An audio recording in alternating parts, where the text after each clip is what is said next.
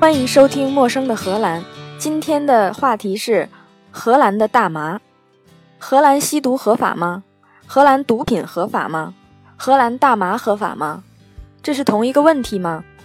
荷兰鸦片法案规定，生产、加工、贩卖、进口、出口任何毒品都是违法的，只允许在严格监控下使用软毒品。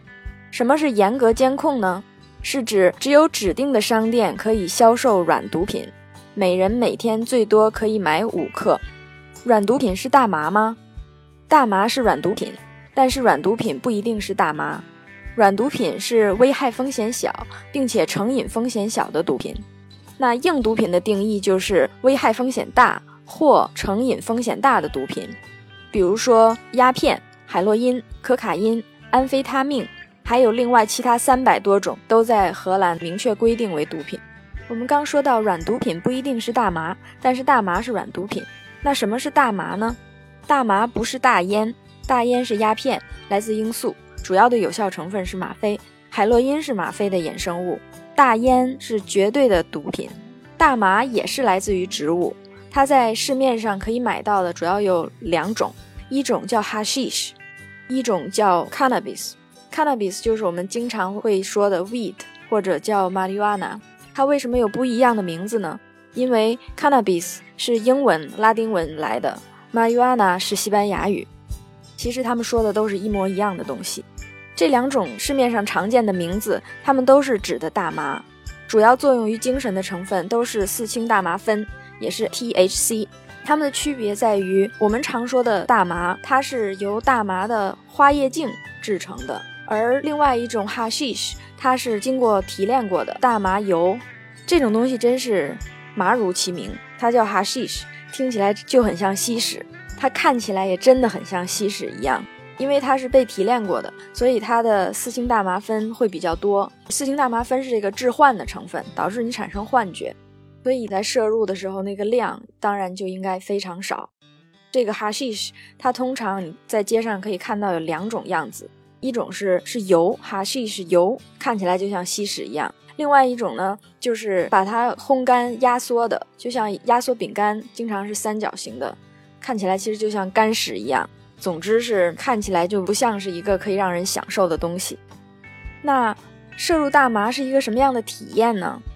因为在荷兰吸食大麻是在严格控制下的情况下是合法的，所以我是试过这个大麻的这个体验。摄入大麻通常是有两种，一种是抽烟，一种是把大麻放在蛋糕里、饼干里或一些食物里面。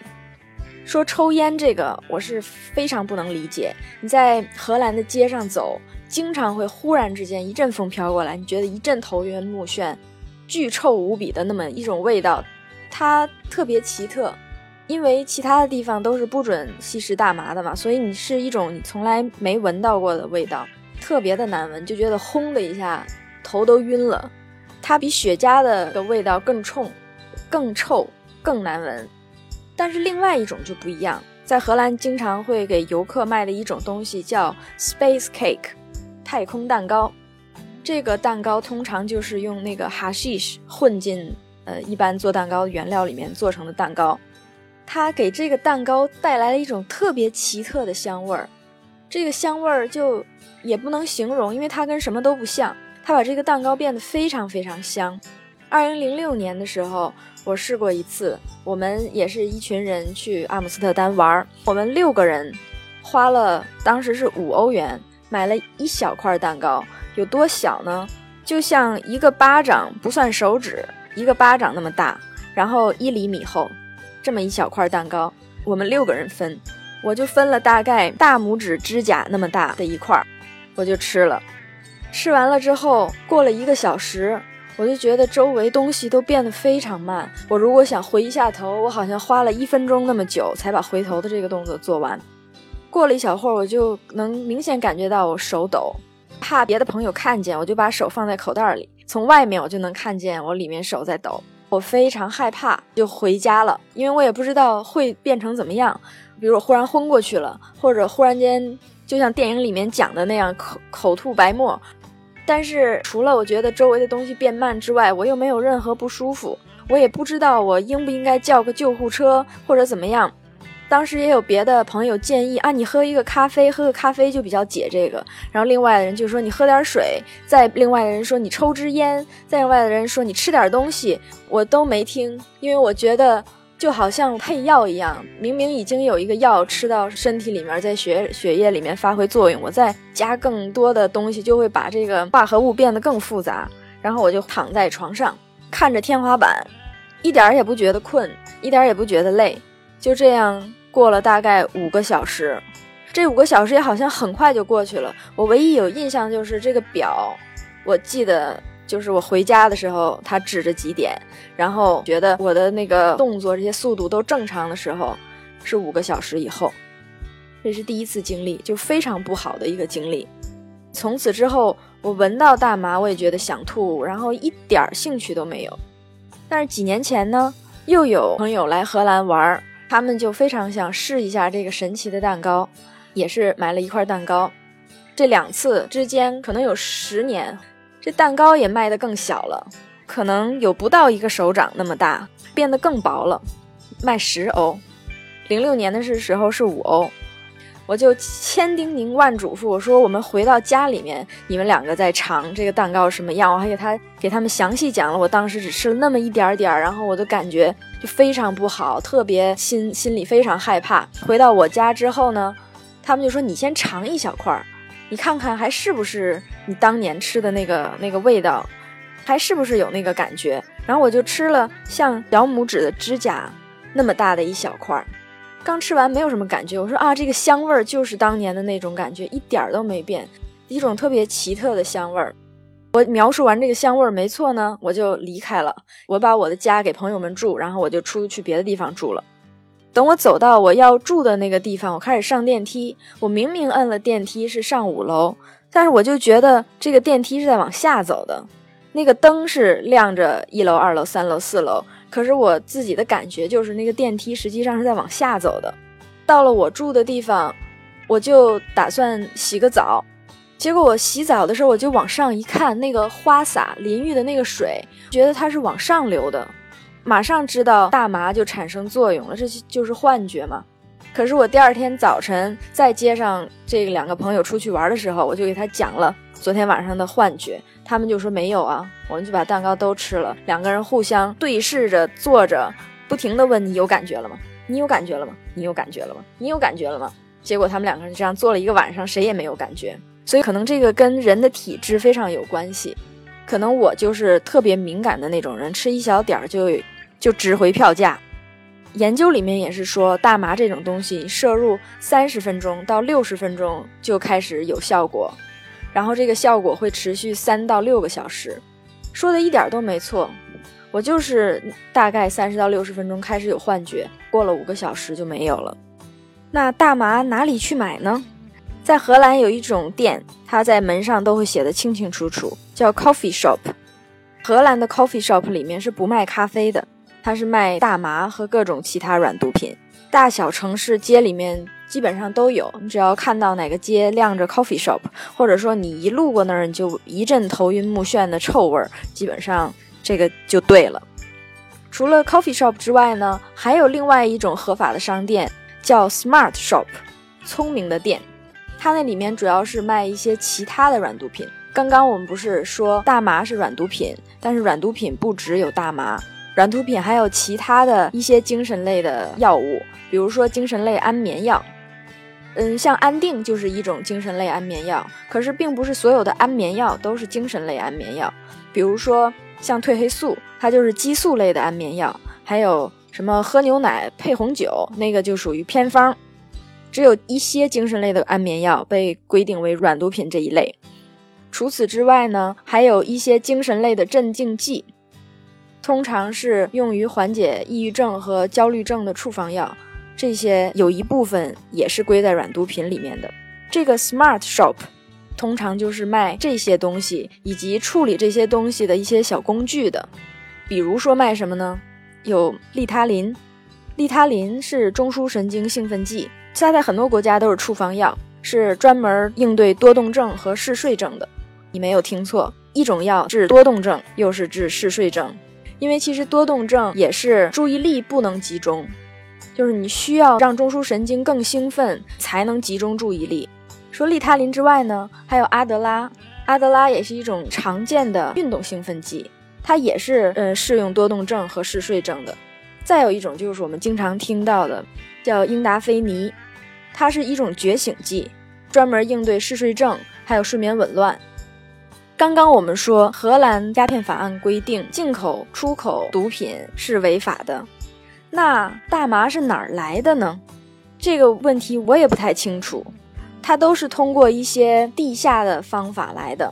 听说很多来自加勒比海，加勒比海就是北美跟南美中间的那一块海。荷兰在那边有一些飞地，比如阿鲁巴、库拉索，可能是从那些地方来的。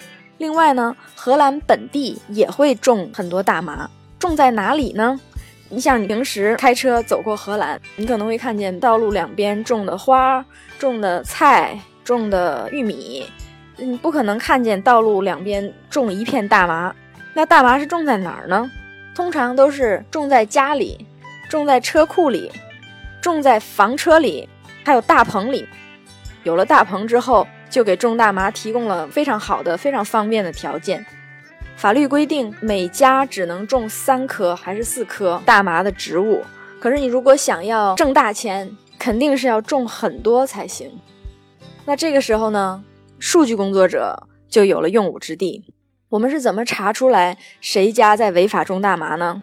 其实他真的就是在公寓里面种大麻。比如他家住九层，开门一进去就是一排一排的，像像书架一样的，全部都是一颗一颗的大麻。四十平或者一百平的公寓，可以种出来六七百平的大麻，好几层摞起来种的。那我们数据工作者是怎么发现哪一家里面在种大麻呢？我们有办法，我们会查它的用电量。荷兰日照时间不长，但是大麻生长需要非常多的光照，所以这些人呢，他就会在家里面装很多的灯，把自己的那个公寓变成一个温室。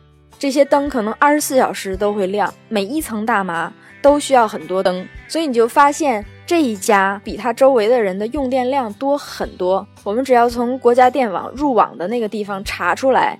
这个邮编功能大部分是居民，但是它的用电量又比这个平均数大很多，这个就非常可疑了。我们就可以想办法查到是哪家有诡异，这个是警察需要做的事儿了。他们也非常有经验，转一圈就知道哪家有诡异，然后进去就是一查一个准。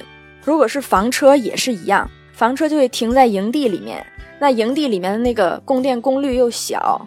也是很容易就可以查出来，而且营地跟哪儿跟哪儿都不挨着，就只有那个营地有可能产生问题，才导致他们那一片区的用电量变大了。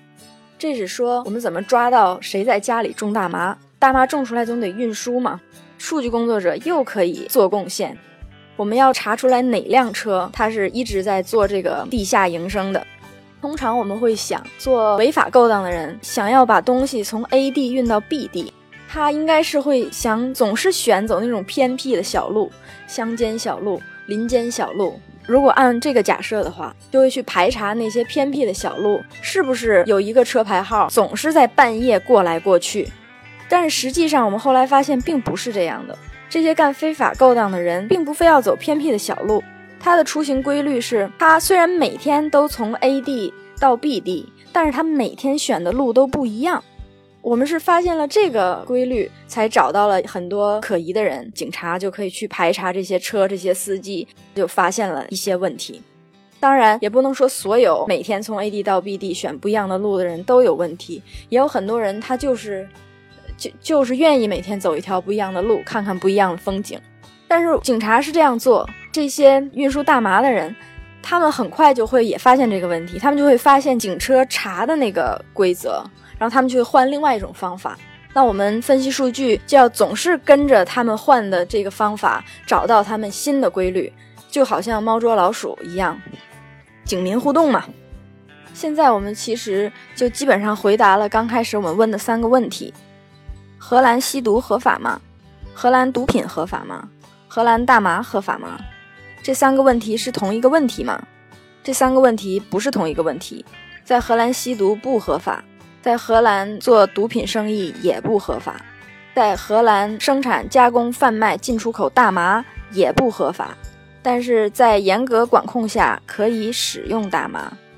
既然国家已经认为这个是危害风险小，并且成瘾风险小的毒品，那你就可能很想要试一下。那作为一个游客呢，你就要注意，虽然说吸食大麻在荷兰如果按定量的话是允许的，我。我们并不说它是合法的，如果按照法律上面写的，它还是不合法的。只是有一些市政府认为这个是可以接受的。我们要注意，有以下几点是完全违法的，是不能接受的，是零容忍的。第一，吸食大麻之后不可以驾车。所有的软毒品，不只是大麻，还有那些中枢神经兴奋剂、其他的一些精神类药物，吸食之后不可以驾车。在荷兰有酒精测试，也有毒品测试。如果毒品测试发现你吸毒之后驾车，直接入狱，没有可以商量的余地。第二点是在荷兰所有的机场千万不可以携带毒品。在荷兰2007年递交给欧盟毒品与毒瘾监测中心的报告里说，2006年荷兰有2万零七百六十九个公检记录提出毒品犯罪。其中有四千三百九十二人被判无条件入狱，这只是一年呢，而且是十年前。所以公检机关是只要有涉毒的记录，他都会起诉的，只要起诉成立，都会入狱，而且这个入狱是无条件的，不能保释的。第三，从二零一零年起，荷兰有一些市政府禁止大麻店把大麻和其他软毒品卖给外国游客，这个里面写的就很清楚，禁止卖给外国游客。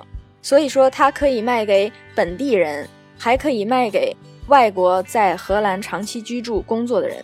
就是说，有长期居留证的人才可以买。作为一个游客，如果没有本地人帮你买，你是抽不到也吃不到大麻的。而且，如果有商店不查你的身份证就直接卖给你，要么是他做非法勾当，要么就是他卖你的东西里面是不含软毒品的。再下一条，从二零零七年起。荷兰禁止使用迷幻蘑菇。迷幻蘑菇我们也经常听说，就叫 magic mushroom。实际上它不是一种蘑菇，它是可能会来自两百多种蘑菇。它的主要精神作用也是致幻。好了，我们就再总结一次：吸食软毒品之后不可以驾车，千万不可以携带入境或者出境。政府禁止卖大麻给外国游客，同时也禁止使用迷幻蘑菇。如果你遵守以上几点，并且你还能尝到大麻或者其他软毒品的话，最后一条要特别提醒大家的就是，如果你真的使用了软毒品，在七十二小时之内是不能离境的，吃进你身体里，它并没代谢掉，还是在携带毒品，在欧盟其他国家之内转机，或者你飞回了中国，很有可能在机场会被缉毒犬直接认出来。他并没说七十二小时之内你不能离境，他只是说建议所有人在离境之前的七十二小时不要使用任何软毒品。最后还要补充一点：中国公民在境外大麻合法化的国家吸食大麻违法吗？我们可以参阅刑法第六条，属地管辖权。凡在中华人民共和国领域内犯罪的，除法律有特别规定以外，都适用本法。凡在中华人民共和国船舶或者航空期内犯罪的，也适用本法。犯罪的行为或者结果有一项发生在中华人民共和国领域内的，就认为是在中华人民共和国领域内犯罪。刑法第七条，属人管辖权。中华人民共和国公民在中华人民共和国领域外犯本法规定之罪的，适用本法。但是按本法规定的最高刑为三年以下有期徒刑的，可以不予追究。中华人民共和国国家工作人员和军人在中华人民共和国领域外犯本法规定之罪的，适用本法。以上就是今天的内容。陌生的荷兰，下次见。